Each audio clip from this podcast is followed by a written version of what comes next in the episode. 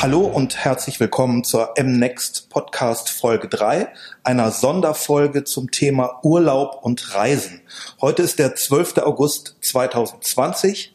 Ich bin Detlef Altenbeck und leite die Denkwerkstatt MNext.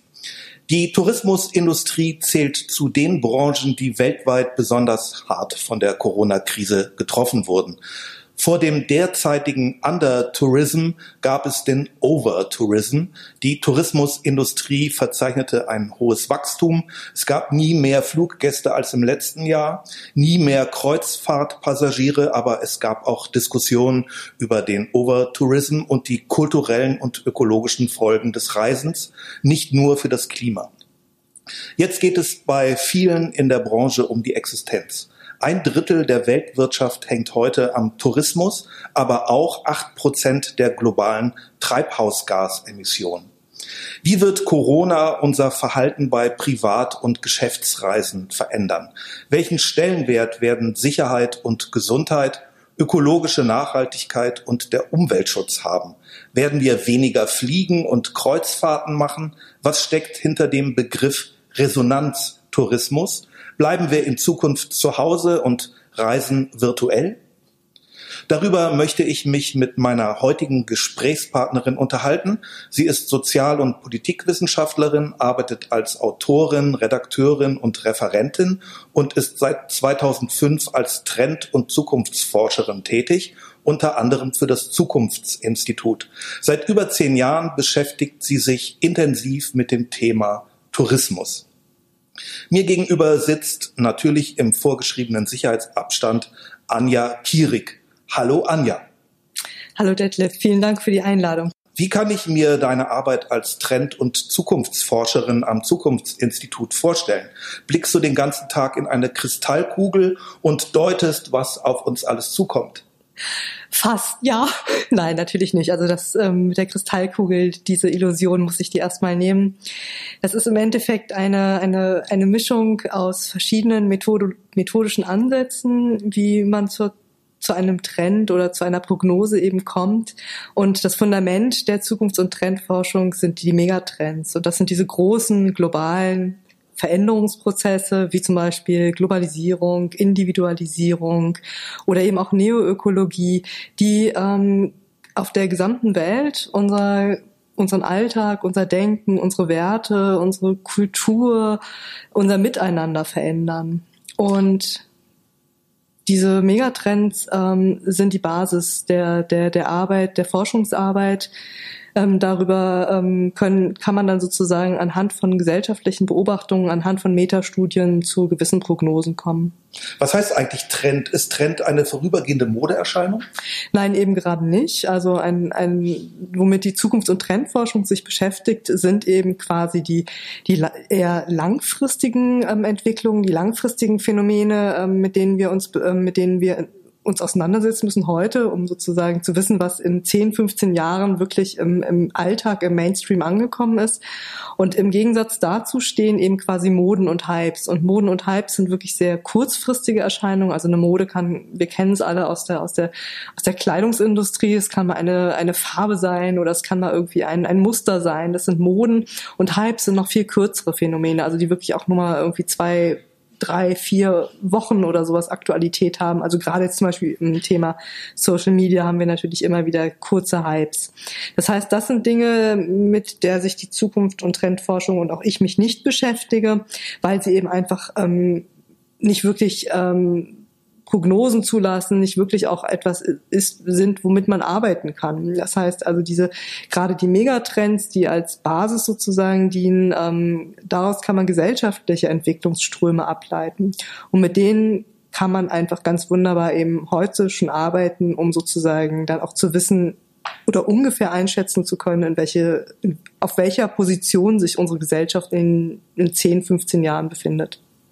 Und wie kam es, dass du eine Expertin zum Thema Reisen geworden bist, aus persönlicher Lust am Reisen?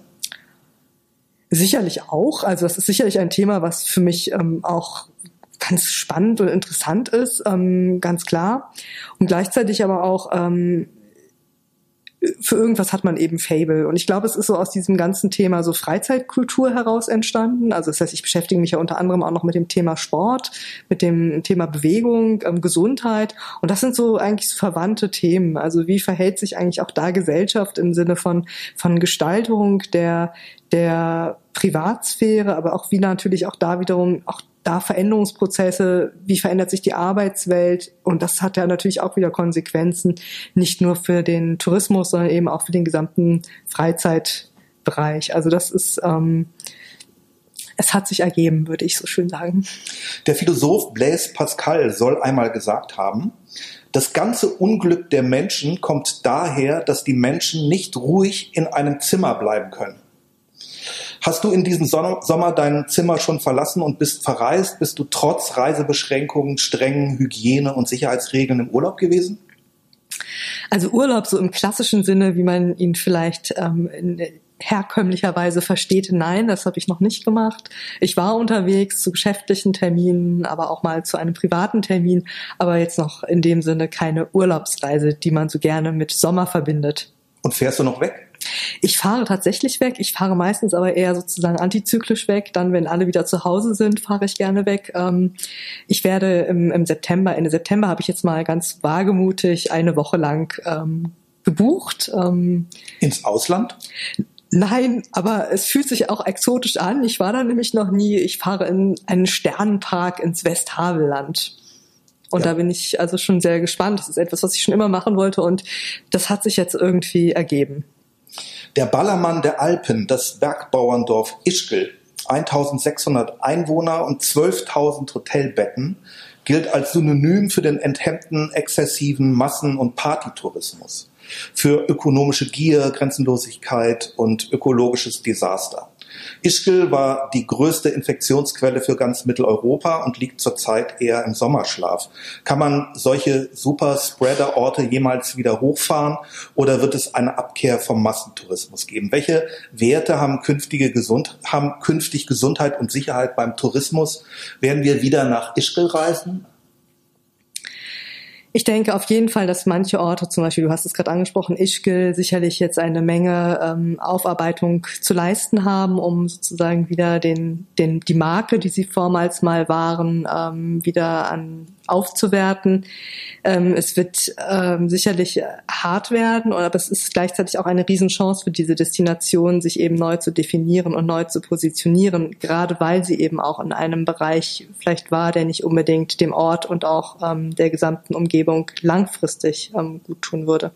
Das heißt, dieser, dieser, solche Orte haben wirklich diese Destinationen, jetzt gerade, ob sie nun aufgrund von einem, von einem Vorfall oder eben auch gerade in Ischgl wirklich vom Ausgangsort ähm, der europäischen Pandemie, ähm, ob, ob sie dadurch ähm, betroffen sind oder ganz einfach nur betroffen, weil eben gerade niemand dort reisen konnte, kann, hinreisen möchte. Ähm, es ist eine unglaubliche Chance, sich eben jetzt zu fragen, wie kann ich meine Destination, meinen Standort für die Zukunft quasi ausrichten, in welche Richtung möchte ich eigentlich gehen. Und das finde ich gerade so ein bisschen ganz spannend an dem, an der Situation. Also, dass wir wirklich in den, in den vergangenen Jahren vor Corona war es war es fast egal, wohin ich gefahren bin. Es hatte, also das Ziel war sehr, sehr ähm, irrelevant fast. Also man hat sehr kurzfristig gebucht und ähm, hat sich sehr von, von einer momentanen Situation leist, leiten lassen. Natürlich gab es diese einzelnen Hotspots. Man hat natürlich irgendwie, wenn man Party machen wollte, ist man an diesen oder jenen Ort gefahren und wenn man bestimmte Sightseeing-Geschichten erleben wollte, hat man dieses oder jene Stadt vielleicht besucht. Aber trotzdem, die meisten Destinationen waren eher so ein bisschen in einer, sind in einer unscheinbaren Masse untergegangen. Und das bekommt gerade wieder so eine neue Bedeutung. Das heißt, hier ist, ähm, dass der, der Ort ähm, wird wieder, wird wieder, kann wieder aufgewertet werden, bekommt wieder quasi die Chance auch sich einen, einen gewissen Charakter zu geben.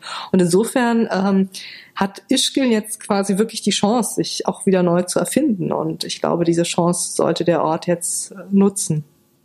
Venedig ist ein Beispiel das meistgeplagte Touristenziel versucht gerade sich neu zu positionieren und ein neues Konzept zu entwickeln. Corona hat die Stadt komplett zum Stillstand gebracht, wie viele andere auch. Und was die wirtschaftliche Existenz äh, dieser Menschen äh, bedrohte, hat für die Umwelt positive Effekte gehabt. Wo in Venedig sonst trübes Wasser floss, sind die Kanäle kristallklar. Die Stadt hat eine erheblich bessere Luftqualität, nachdem auch die Kreuzfahrtschiffe nicht mehr anfahren. Jetzt schreibt der Bürgermeister Venedigs in einem offenen Brief mit der Überschrift Kommt nach Venedig. Ich zitiere daraus.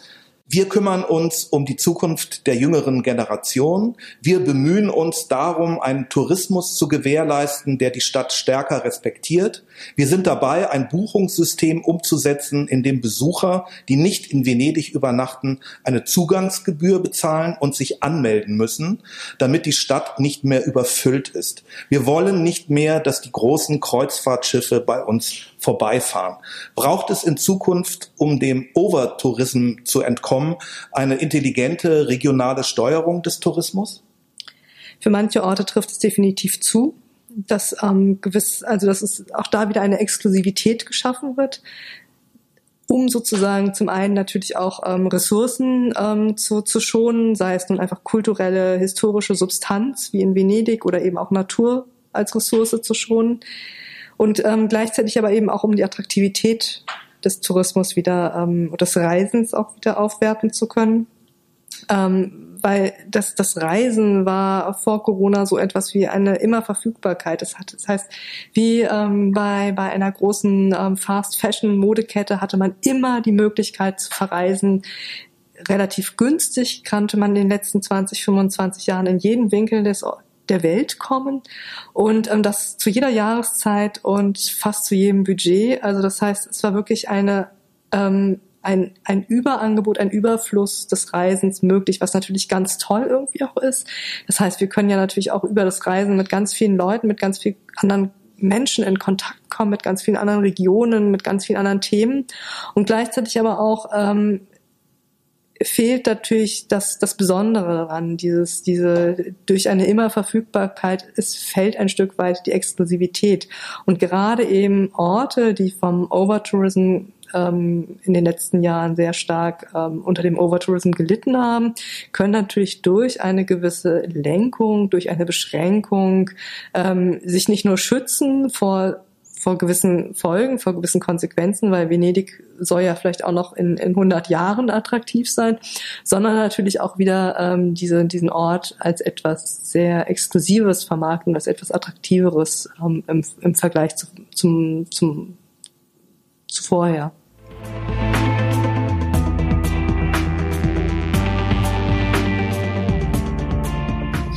Ich zitiere einen weiteren klugen Mann, den Wissenschaftler und Forschungsreisenden Alexander von Humboldt, der sagte, die gefährlichste aller Weltanschauungen ist die Weltanschauung der Leute, die die Welt nie angeschaut haben. Wir machen Urlaub, um uns von unserer Arbeit zu erholen. Wir reisen aber auch, um mal was anderes zu sehen und zu erleben.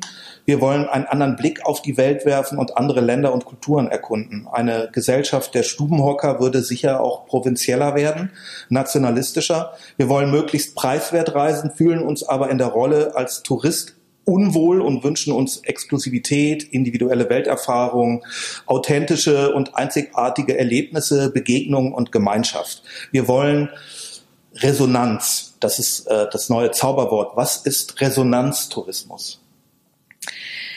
Resonanztourismus kann man als die äh, quasi als eine Evolutionsstufe des, des Tourismus bezeichnen. Das heißt, ähm, du hattest es gerade eben kurz angesprochen, wir sind eine ganze Zeit lang ähm, verreist, um uns zu erholen, ganz klar von einer von einer körperlich physischen Arbeit, die wir ähm, leisten mussten, von einem vielleicht auch 9-to-5-Job ähm, und hatten im Grunde genommen einen gewissen Zeitraum, ähm, in dem wir unsere Batterien wieder aufladen konnten. Also wirklich auch einen Zeitraum, der ganz wichtig war, um den Rest des Jahres quasi ähm, zu überstehen. Und das hat sich in den letzten Jahren schon so ein bisschen verändert. Das heißt, ähm, wir hatten einfach mehr Möglichkeiten auch zu verreisen, unterwegs zu sein, ähm, Erholungsmomente einzubauen in den Alltag. Und ähm, es hat sich so ein bisschen in so eine Erlebnistourismus, in so einem, ähm, ich sag mal, einen hedonistischen Tourismus entwickelt. Das heißt, man ist des, des Reisens selbst eigentlich verreist oder um, um eine gewisse, ja, des Selbstwillens verreist. Und ähm, Resonanztourismus ähm, kann quasi als ähm, das, diese Fortführung ähm, bezeichnet werden, die eben auch durch gewisse Megatrends ähm, initiiert wird. Das heißt, ähm, ich verreise, ich bin unterwegs mit einem mit dem Wunsch, im Grunde genommen einen Raum zu finden, in dem ich eine Resonanzerfahrung machen kann. Das klingt jetzt erstmal sehr abstrakt. Das heißt, ich, ähm, diese Resonanz ähm, kann quasi im Kontakt mit anderen Menschen passieren, die kann mit anderen, mit Natur existieren. Das heißt, es ist eine, ein, ein tiefer gesellschaftliches Bedürfnis nach einer Beziehungserfahrung, die zwischen Menschen passieren kann, eben aber auch zwischen mit einem Thema passieren kann. Die kann aber auch im Grunde genommen ähm, existieren in dem Moment, in dem ich vielleicht eine Fortbildung mache oder mich weiterbilde, in dem ich mich ähm, mit, aber auch mit, mit einem Metathema, mit einer, mit einer Story, mit einer Geschichte verbinde. Also das sind einfach diese, ähm, diese Momente im Unterwegssein, die dann quasi ein, ein transformierendes Erlebnis auslösen das mich quasi nicht nur während der Reise, sondern auch vor allem danach weiterprägt. Und das ist, glaube ich, das, das, ähm, das Ausschlaggebende daran, dass ich quasi nicht nur erholt bin oder nicht nur quasi ein schönes Erlebnis hatte, sondern wirklich einen transformierenden Moment. Und quasi diese, diese Reise mich nachhaltig prägt äh, oder dieses Unterwegssein mich prägt. Und ich glaube, oder das, was, was man daran beobachtet, ist, dass ähm, dieses, ähm, dieses Unterwegssein immer mehr zu einem Teil der Menschheit in den letzten Jahren geworden ist, aber auch immer mehr auch bleiben wird, einfach weil wir zu einem einer vernetzten Gesellschaft geworden sind. Dieser Austausch ähm, mit Menschen, mit Themen, mit mit mit Natur, aber eben auch ganz ganz wichtig ist, mit Kultur ganz wichtig ist und ähm, das einfach ein Teil der der Entwicklungsbiografie von jedem ist und uns, glaube ich, gesellschaftlich ähm, gesellschaftlich weiter sozusagen diesen verändern, diese verändernden Momente auch nur ermöglicht. Das heißt, es bräuchte andere Angebote auch? Also hat es Auswirkungen auf die Angebote des Tourismus? Vielleicht ja, auf die Angebote auch, aber erst in zweiter Linie. Es hat vor allem, glaube ich, erstmal ähm, Auswirkungen auf die Nachfrage. Also das heißt, mit welchen, mit welchen Motiven ähm, verreist jemand überhaupt? Und ich glaube nicht immer, dass sozusagen jetzt jemand sagt, ich suche Resonanztourismus. Also das ist sicherlich nicht das Label, unter dem es verkauft wird. Aber einfach diesen Wunsch zu haben, dass ich quasi ähm, eine, eine, sei es nur eine Begegnung mit, mit Menschen, die kann ich im die kann ich ähm, auf einer Fernreise genauso haben, wie wenn ich ähm, in Harz, ins Harz fahre. Also das ist gar nicht mal unbedingt sozusagen unbedingt äh, von der Entfernung her zu messen, sondern einfach ähm, welche, mit welchem Mehrwert, mit welcher Bereicherung komme ich wieder von dieser Reise zurück oder gehe in meinen Alltag über. Ähm, und auch das ist sozusagen etwas, ich glaube, auch da muss man so ein bisschen dieses, ähm, dieses Konzept Urlaub und Reisen wirklich mutig sein und neu zu denken und zu sagen, okay, wir haben nicht mehr diesen Abschnitt, ähm, hier Arbeit, hier zu Hause sein, dort unterwegs sein und Reiseurlaub, sondern es ist quasi mehr ein, ein, eine Immermobilität, in der wir uns, in die wir uns in die nächsten Jahrzehnte hineinbewegen werden. Also ähm, vielleicht so ein Stück weit, dass die Menschen auch wieder so ein, ein Stück ihr Nomadengehen ähm, ausleben dürfen oder wiederentdecken. Ähm, und ähm, also hier diese, diese Trennung einfach gar nicht mehr so radikal ähm, existieren wird zwischen hier Arbeit und dort Freizeit, zwischen hier ähm, Alltag und dort Urlaub, sondern dass diese Bereiche zunehmend eben ineinander übergehen und gerade jetzt auch nochmal diese die Auswirkungen durch Corona ähm, beschleunigen diesen Prozess eigentlich.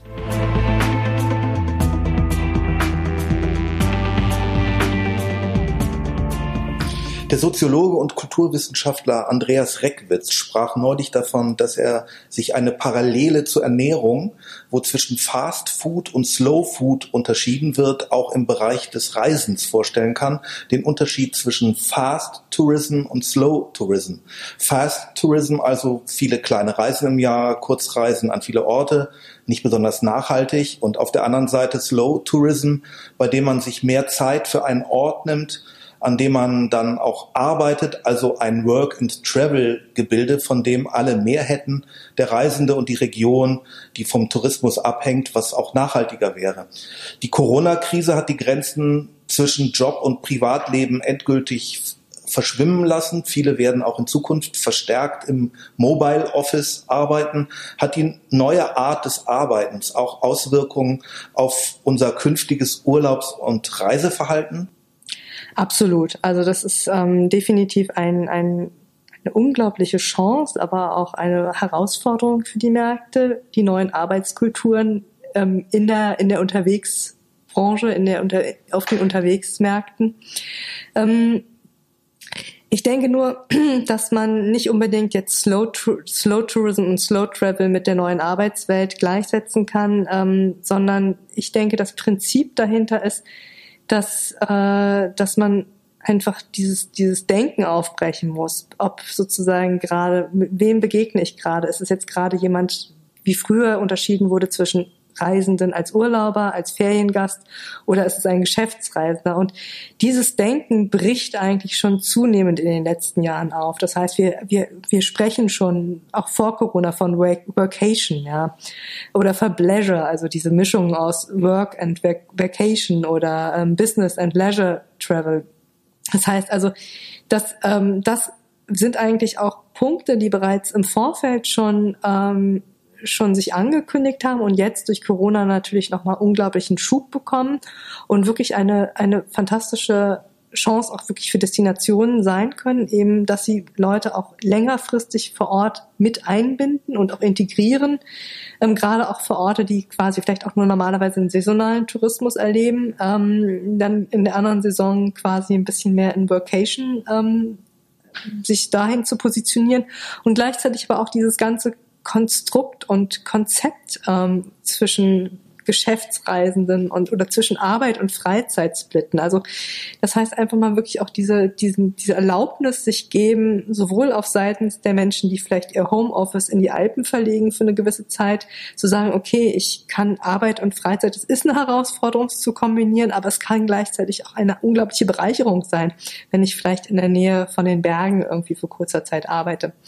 Und ähm, gleichzeitig glaube ich trotzdem nicht, ähm, ich würde Fast Travel und Fast Tourism als anders ähm, definieren. Ich glaube nicht, dass viele kürzere Reisen unbedingt ähm, nicht nachhaltig sein müssen. Ich würde Fast Tourism wirklich eher so als eine Art von diesem Erlebnistourismus, den ich gerade vorhin besprochen, ähm, ähm, den ich vorhin ähm, angesprochen hatte, ähm, beschreiben, wo man wirklich eher unnachhaltig, nicht im Sinne von, von ökologisch unnachhaltig, sondern im Sinne von ohne Resonanzeffekt verreist. Und ich glaube, dass eine Kurzreise oder viele kürzeres Unterwegssein quasi schon auch zur Gesellschaft der Zukunft dazugehören werden. Nicht unbedingt immer, um mal kurz eine Geschäftsreise zu machen, also diese sinnlosen ähm, Unternehmensflüge morgens hin nach Berlin und abends wieder zurück, um eben an einem Meeting teilzunehmen, sondern wirklich auch ähm, des Austauschs willen, ähm, der, ja, der, der Veränderung willen, also wirklich mit einem Ziel etwas, ähm, etwas Nachhaltiges mitzunehmen. Blick bitte doch einmal in die eingangs erwähnte Kristallkugel der Trend- und Zukunftsforscherin, bitte. Mit Blick auf Flugbonusmeilen, klimabedingtem Flugscham und dem Versuch, Fliegen am besten zu vermeiden, wenigstens zu reduzieren oder zu, zur Not zu zu kompensieren. Welche Zukunft hat das Fliegen? Da ähm, kann ich zwei Sachen kurz und knapp sagen. Also A, wir werden auch in Zukunft weiter fliegen und zum anderen wird es das Fliegen aber auch nicht leicht haben. Ähm, in den letzten Jahren konnte man schon bemerken, dass eine nachfolgende Generation sich mehr und mehr mit, ähm, mit anderen Formen des Unterwegsseins auch wieder beschäftigt. Also dass das bodengebundene Reisen bei, den, bei der jüngeren Generation stark im Kommen ist. Bodengebundenes Reisen, also Zugfahren, aber eben auch zum Beispiel Fahrradtouren, aber eben auch ähm, Van, Vanlife als großes Thema. Muss nicht unbedingt ökologischer sein als das Fliegen, aber ist auf jeden Fall eine andere Form des Unterwegsseins. Geht also nicht, ich schneige schnell im, im Flughafen ein ein und ähm, bin in zwei Stunden an einem komplett anderen ähm, Ende von Europa oder in fünf Stunden auf einem anderen Kontinent, sondern ähm, es, es, man nimmt die, ähm, die, das Unterwegssein zu einem Ort als solches der Reise schon mit in Kauf und nutzt die. Zum Beispiel auch um zu arbeiten oder um auch einfach sich für eine, für eine gewisse Rekreationsphase. Das wird sicherlich die eine Sache sein. Also das heißt, ähm, dass auch äh, längere Zugreisen über ähm, 1000 Meilen durchaus in, in Kauf genommen werden ähm, und gleichzeitig aber eben auch, dass ähm, wir weiter auch äh, fliegen werden, weil es natürlich doch auch ähm, wir viel in der globalen Welt, wir viele Menschen haben, die natürlich auch Familie am anderen Ende der Welt haben oder auch, dass man auch einfach quasi für eine Zeit lang woanders mal arbeiten möchte oder auch dort ähm, Workation haben einlegen wird. Ähm, äh, das bedeutet aber natürlich für die, für die Flugbranche trotzdem, denn das Thema der, des, des Klimawandels lässt sich nicht verleugnen, eine Riesenherausforderung im Sinne von, wie kann sozusagen die oder wie muss die Flugbranche im Grunde genommen jetzt wirklich auch die Stellschrauben drehen, um insofern ähm, auch Angebote in, in den nächsten Jahren machen zu können, die sich mit diesen Ansprüchen der nächsten Generation auch vertragen? Und ähm, und auch ganz einfach mit den Herausforderungen unserer Gesellschaft in den nächsten Jahren vertragen werden. Ähm, also das heißt, äh, die, die Flugbranche könnte jetzt quasi wirklich ganz gut ähm, lernen von der Automobilindustrie oder ähm, auch von der Kreuzfahrtindustrie, die wirklich lange Zeit so ein bisschen auch, ich sag mal, die Augen verschlossen haben vor wirklichen Innovationen und vor wirklichen Entwicklungsschritten. Und das wäre jetzt quasi die Zeit dafür, ja. Der Lufthansa-Chef Christian Spohr erklärte, man rechne nicht damit, dass die Nachfrage nach Flugreisen vor dem Jahr 2024 wieder das Niveau von vor der Corona-Krise erreichen werde. Jetzt auf der anderen Seite der TUI-Vorstandschef Herr Jussen prophezeit, spätestens 2022 sei alles wie zuvor mit Rekordbuchungen und bester Kreuzfahrtlaune. Schätzt du das auch so ein, dass es bei der Kreuzfahrt mit dieser Laune weitergeht? Also ich habe prinzipiell mit beiden Aussagen ein Problem, weil man quasi an einen Zustand anknüpfen möchte, der vor Corona existiert haben soll. Ähm, und ich glaube, dass die Tourismusbranche war bereits vorher mit vielen, vielen Herausforderungen geplagt und hat auch vor vielen, vielen Sachen einfach, wir hatten ein paar Themen eben schon angesprochen, die Augen verschlossen. Und ganz klar ist eben das Thema ähm, des, des, des Neoökolo der Neoökologie eins davon. Und ähm, das betrifft sowohl die Flugbranche wie auch ähm, die Kreuzfahrtbranche in den, im, gerade im letzten Jahr wurde ganz, ganz viel um die gleiche Jahreszeit darüber diskutiert. Ähm, Thema Flugscham, Thema ähm, nachhaltiges Reisen. Das heißt, es war ein groß, ein, wirklich ein, eine auffällig große Diskussion darüber. Ganz viele haben aber nicht danach gehandelt. Und das wurde dann immer sozusagen den, den, den Reisenden so ein bisschen zum Vorwurf gemacht. Ach, ihr wollt doch alle ähm, ökologisch verreisen, aber ihr macht's nicht. Und ich glaube, ähm, hier wird jetzt in den nächsten Jahren einfach von vielen Seiten ähm, das natürlich eingefordert werden, aber gleichzeitig auch werden die, die Unternehmen und die Akteure selbst erkennen müssen, dass für ihr eigenes Überleben es wichtig ist, dass sie quasi darauf reagieren, auf diese, auf diese Trendentwicklung. Und insofern, ähm, das Fliegen wird sich verändern und die Angebote des Fliegens werden sich auch verändern. Das heißt, wie wir fliegen, mit welchen Maschinen wir fliegen, wohin wir fliegen wie, in, wie oft wir fliegen, wie schnell wir mal einen Flug buchen oder eben auch nicht. Und ähm, bei der Kreuzfahrtbereich ist es, ist es ähm, nochmal eine, vielleicht eine ganz, eine etwas andere Perspektive oder eine andere Möglichkeit, ähm, weil die haben natürlich auch, also die Kreuzfahrt, ich, eigentlich muss man die Kreuzfahrtindustrie so ein bisschen wie so eine eigene Branche in der Tourismusbranche als solche betrachten, weil sie so viele Elemente enthält und auch wieder in sich so ähm, ausdifferenziert ist, dass man sie gar nicht so wirklich so unter einen, unter unter einen Hut packen kann. Das heißt, man hat auf der einen Seite irgendwelche ähm, Kreuzfahrtriesen, die wirklich gigantische Städte sind, hat künstlich angelegte Inseln und, und, und also wirklich eine, eine Dimension des, des Reisens, die weder etwas mit, mit Nachhaltigkeit noch mit Resonanztourismus oder mit eigentlich mit, mit den Motiven, wie wir sie verstehen, der, der kommenden Gesellschaft ähm, stimmig ähm, vereinbaren kann. Und auf der anderen Seite hat man aber natürlich auch die Möglichkeit, Kreuzfahrten anzubieten, die auf einem ganz anderen Niveau sind. Also kleinere Schiffe, vielleicht auch mit, äh, mit, mit nachhaltigen Antrieben, mit, ähm, die wirklich auch ähm, vielleicht auf ganz andere, auf ganz andere Ebenen ansetzen und auf ganz anderer Ebene auch quasi ähm, sich, sich zukunftsfit machen können. Das heißt, die Kreuzfahrtbranche hat sich in den letzten Jahren wirklich geschafft, immer wieder sehr kreativ neu zu erfinden. Das heißt, ich glaube schon, dass, dass da auch wieder ganz viel Innovationspotenzial in dieser Branche existiert, sich ähm, sich da quasi darauf einzustellen. Nur was ich nicht glaube und ähm, deswegen widerspreche ich sowohl dem dem TUI-Chef ähm, wie auch der, der Lufthansa, ähm, dass man quasi an diesen Zustand von vor Corona mit den gleichen Gästen, mit den gleichen Motiven, mit den gleichen Sehnsüchten, den gleichen Schiffen, den gleichen Destinationen anknüpfen kann. Also das halte ich für absolut unrealistisch. Wir konnten jetzt feststellen, dass es aufwendige Geschäftsreisen oftmals gar nicht braucht, sondern dass es Videokonferenzen auch tun. Online-Meeting statt Dienstreisen, was Nerven schont, Kosten und Zeit spart und der Umwelt auch zugutekommt. Laut IFO-Institut werden 61 Prozent der Unternehmen in Deutschland auch nach Corona Geschäftsreisen dauerhaft reduzieren, damit auch Kongresse und Konferenzen was dramatische Folgen für die gesamte Reisebranche haben würde. Wie siehst du die Entwicklung bei Geschäftsreisen, Messen, Kongressen und Konferenzen? Fakt ist, dass die meisten, wie du es gerade gesagt hast, die meisten Unternehmen wollen weniger Geschäftsreisen machen. Sie werden mehr Leute auch um, in Videocalls ähm, vernetzen. Sie werden mehr Leute auch aus dem Homeoffice raus arbeiten lassen.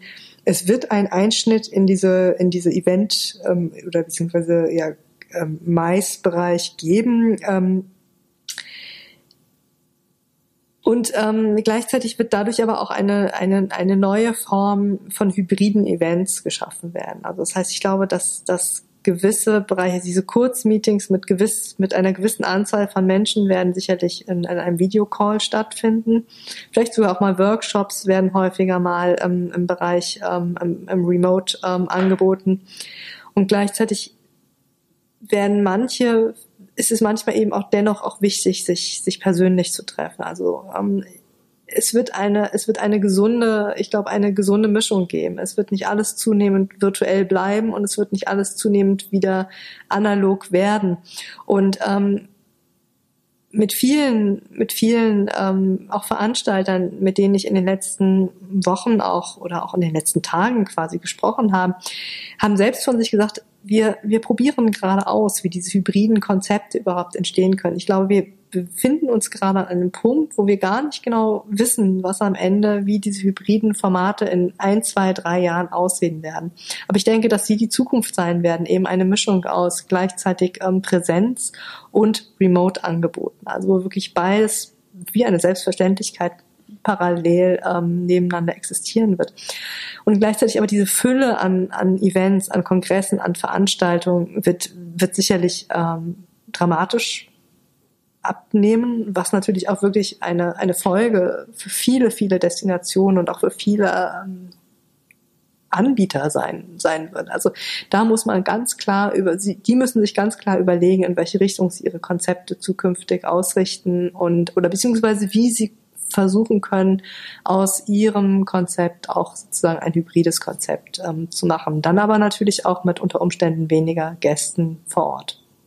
Hast du eine Einschätzung? Sind auch normal verdienende Menschen bereit, mehr Geld für ihren Urlaub, ihre Reise auszugeben, für mehr Resonanz, Individualität, Qualität oder Nachhaltigkeit? Ich bin fest davon überzeugt und ähm, die, die Forschungsergebnisse geben mir eigentlich recht, dass ähm, Resonanz, Qualität, Nachhaltigkeit nicht unbedingt mehr kosten muss und in Zukunft vor allem nicht mehr kosten wird, weil quasi gerade das Thema Neoökologie ähm, nicht mehr das Nice to Have ist, sondern ich in den nächsten Jahren eben die Unternehmen quasi ähm, zu den Verlierern gehören werden, zu den Buchungsverlierern auch, die das nicht wie selbstverständlich in ihrer DNA drin haben.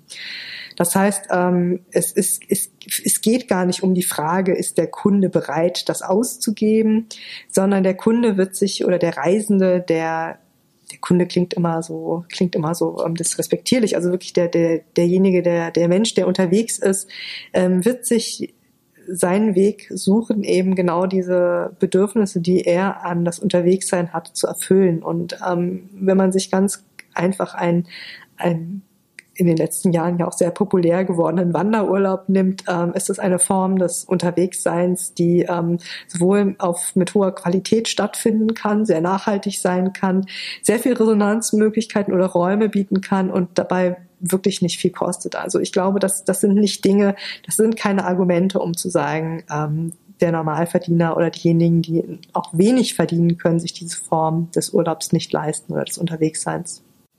Wie siehst du die Bereitschaft äh, beim Thema Fliegen, wenn wir jetzt das Fliegen nicht vermeiden können, auch nicht reduzieren können?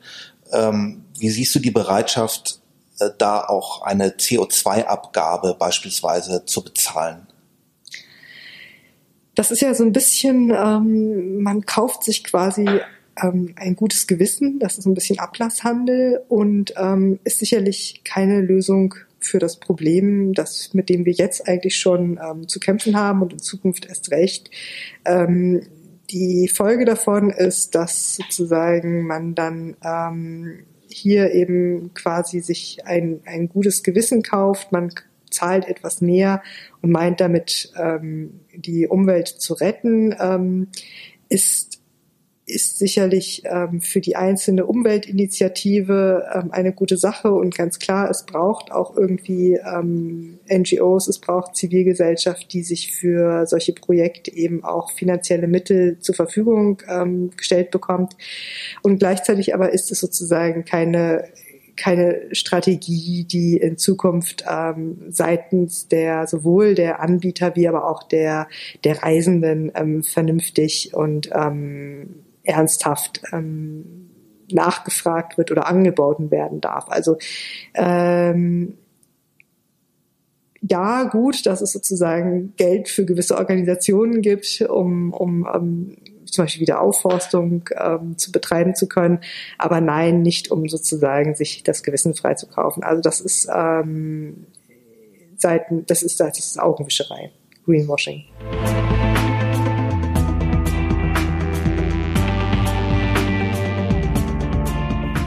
Kannst du dir vorstellen, wir bleiben in Zukunft zu Hause und reisen nur noch virtuell? Das ist so eine der Fragen, der ängstlichen Fragen von vielen Tourismusakteuren. Wird in Zukunft alles nur noch digital sein? Werden wir die Virtual Reality Brille aufsetzen und nur noch zu Hause bleiben?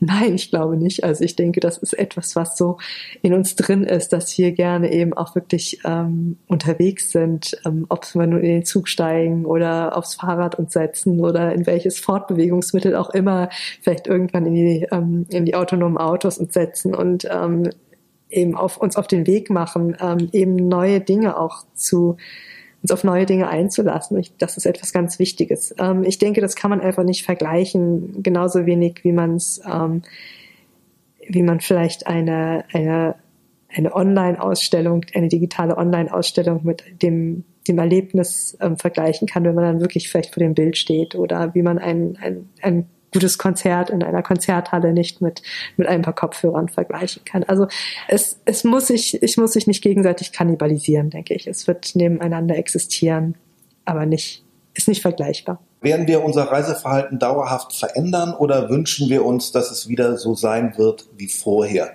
Wenn du in den Sommer 2030 blickst, wie werden wir reisen? Wie werden wir Urlaub machen? Wie gesagt, ich denke nicht, dass es ein, ein Vorher gab. Insofern können wir uns auch kein Vorher zurückwünschen, weil auch gerade aus der Perspektive der Zukunfts- und Trendforschung befinden wir uns in einem stetigen Wandel und ähm, machen niemals so Urlaub wie vorher. Wir machen, haben im letzten Jahr Urlaub ganz anders gemacht als noch vor 20 Jahren und werden auch 2030 ähm, andere, andere Formen des, des, des Unterwegsseins haben. Meine Prognose ist ganz klar die, dass es eben weitaus weniger wichtig ist, ähm, ob man nun gerade als, als Feriengast kommt oder eben als, als Mensch, der vor Ort eben auch selbstverständlich arbeitet. Es, ähm, die, die Grenzen auch zwischen, zwischen Gast und vor Ort Bevölkerung ähm, werden sich weiter auflösen. Das heißt, auch hier muss es neue kollaborative Ansätze geben und neue ähm, Vernetzungsmöglichkeiten weiter geschaffen werden. Ähm, ganz klar ist aber trotzdem, dass wir auch 2030 in einer mobilen Unterwegskultur sein werden und das auch eine ganz große Bereicherung unserer Gesellschaft sein wird. Aber natürlich auch ähm, in zehn Jahren das Thema ähm, Neoökologie und auch Gesundheit im Sinne von Umweltgesundheit, also von einem, von einem holistischen Prinzip ähm, betrachtet, ganz, ganz ähm, wichtig für die Entscheidung sein werden, wie wir reisen werden, wohin wir reisen werden, wie wir unterwegs sein wollen, mit welchen Fortbewegungsmitteln. Vielen Dank für das Gespräch, Anja Kierig. Ich danke. Wenn Ihnen die Sendung gefallen hat, dann abonnieren Sie unseren monatlichen Podcast und empfehlen Sie uns weiter. Wir freuen uns auf Kritik, Anregungen und Kommentare auf allen bekannten Kanälen oder direkt unter mnext.marbit.com. Der Coronavirus infiziert, bringt Leid und Unglück, zerstört Gesundheit, Menschenleben und Existenzen. Viele sehen aber auch einen Sinn in der Krise, sehen die Corona-Pandemie als Brennglas, Brandbeschleuniger, Katharsis und Katalysator, die Systemschwächen offenlegt, sie verstärkt und die Chance auf Erneuerung bietet, einen Wandel zum Guten. In der nächsten Podcast-Folge werde ich darüber mit Thorsten Bosch sprechen. Der studierte Wirtschaftswissenschaftler und Psychologe ist ein auf die Themen Führung, Kommunikation und Business-Transformation spezialisierter Unternehmensberater, Buchautor und Inhaber der Dr. Thorsten Bosch AG. Ich werde mit ihm über die Resilienz von Unternehmen sprechen, über die Fähigkeit, Krisen zu bewältigen und die Gefahr, die droht, wenn Unternehmen auf Krisen immer nach dem gleichen Muster reagieren. Ich werde ihn fragen, wie funktioniert Führung und Kommunikation überhaupt? Welche Botschaften sollte ein Unternehmen nach innen und nach außen senden? Was macht Marken in Zukunft stark? Wie wichtig sind hier Sinn, Ökonomie und Purpose? Kurz, was müssen Unternehmen tun, um die Krise zu meistern und fit für die Zukunft zu sein? Ich freue mich auf das Gespräch mit Thorsten Bosch. Danke fürs Zuhören und bis zum nächsten Mal.